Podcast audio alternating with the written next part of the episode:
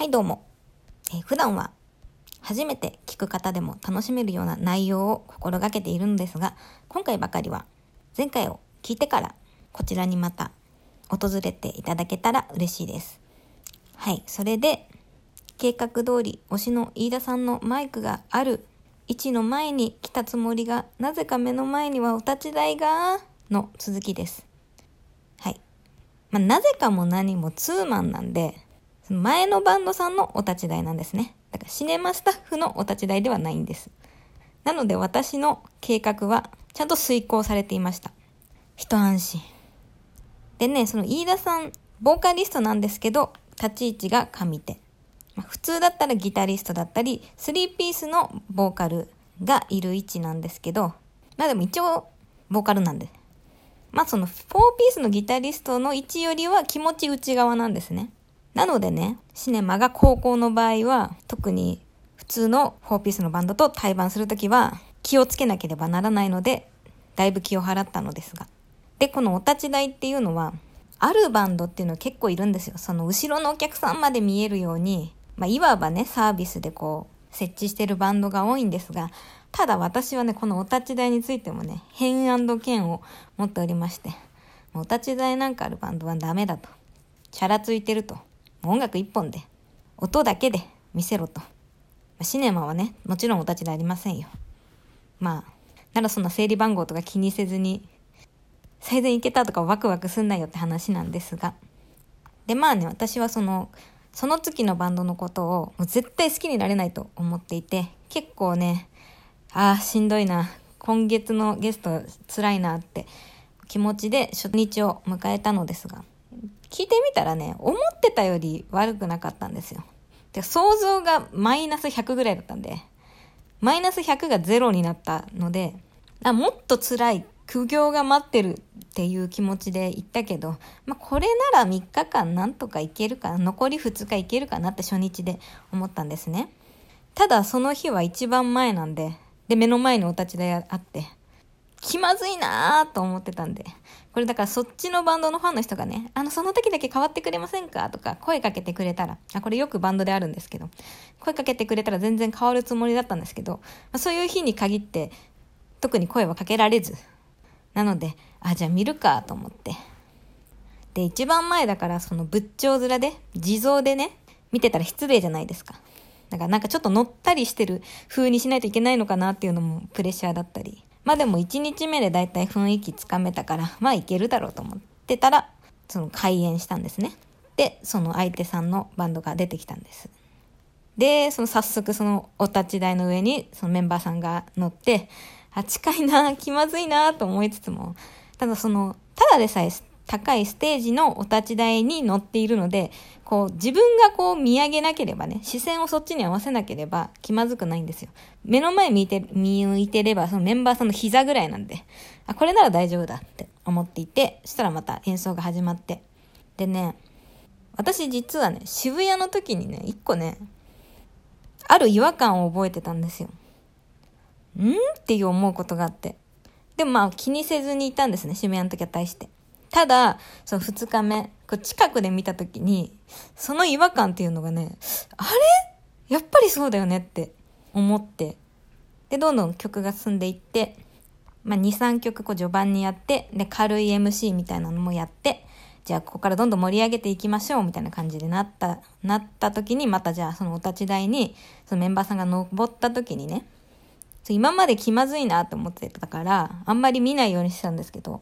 初めてそのパッてね、か、見上げて、顔を見たときに、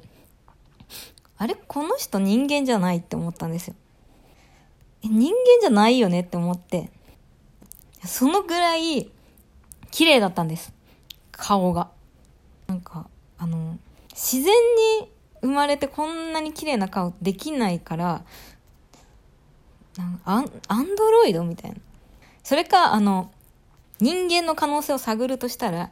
あの、名探偵コナンのね、あの、怪盗キッドがこうよくやったら、ビリッて顔破いたら、やつみたいな感じで、あ、ものすごい綺麗な顔の仮面被ってる人なのかなって思ったんです。だとしたらすごい技術だなと。まあ、アンドロイドにしてもすごい技術だし、その怪盗キット説にしてもすごい技術だし。なんでそんな人が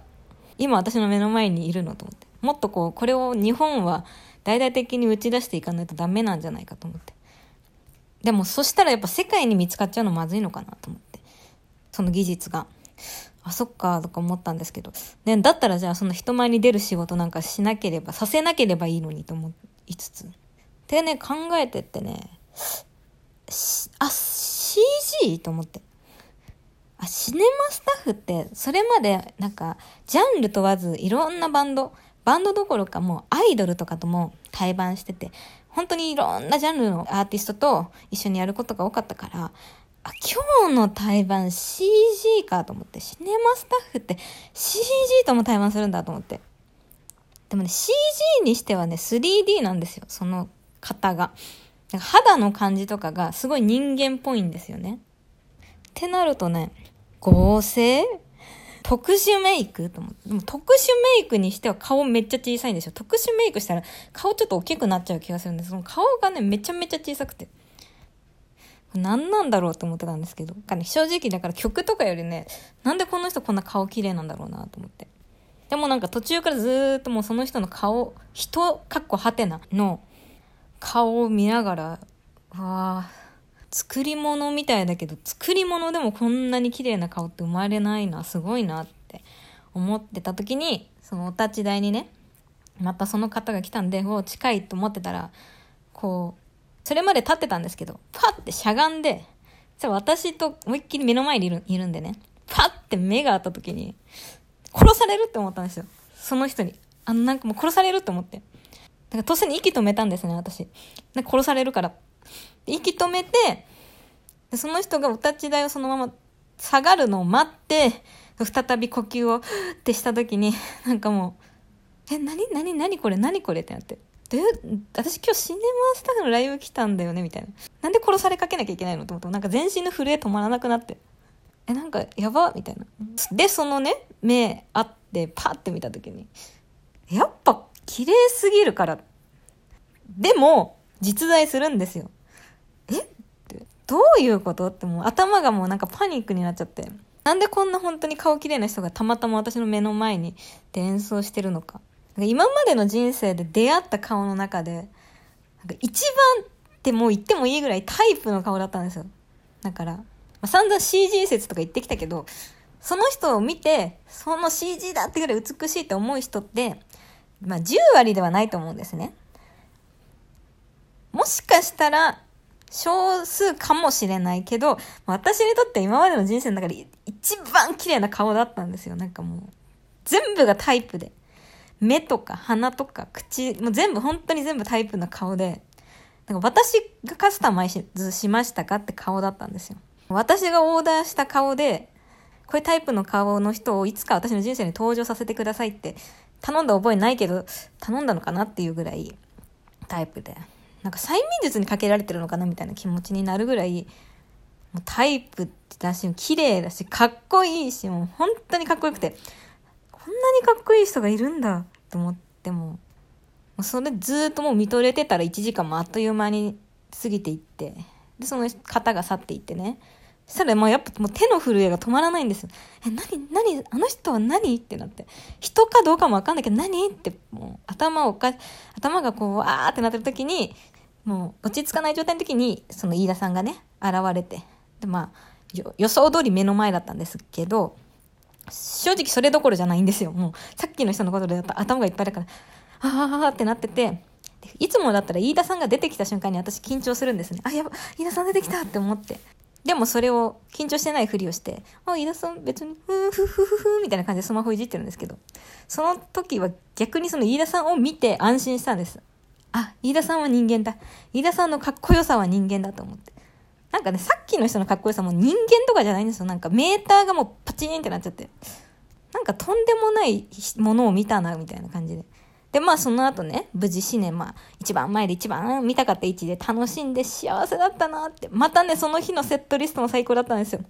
竹下通りクラウドサーフまたやってくれたし、あとあのスポットライト私たちだけのものにしてって言った好きな曲やってくれて、やっぱシネマスタッフ最高っていう気持ちで、まあ終わったのですが、ますね。終演後ね、ホテルとかに帰る道とかでね、考えるのは、最善で見たシネマスタッフよりもあの方のことなんですよ。あの人は本当にあの人かっこはてなですよやっぱり。あの方は何なんだと。なんかすごいものを見たなーで終わればよかったんですけど次の日もあるわけですよ。3日間ねさ透明版もある企画なんでで次の日がラストだったんでこりゃまずいなと思いながら最終日を迎えた話をちょうどパート3でしようと思います。ではでは続く。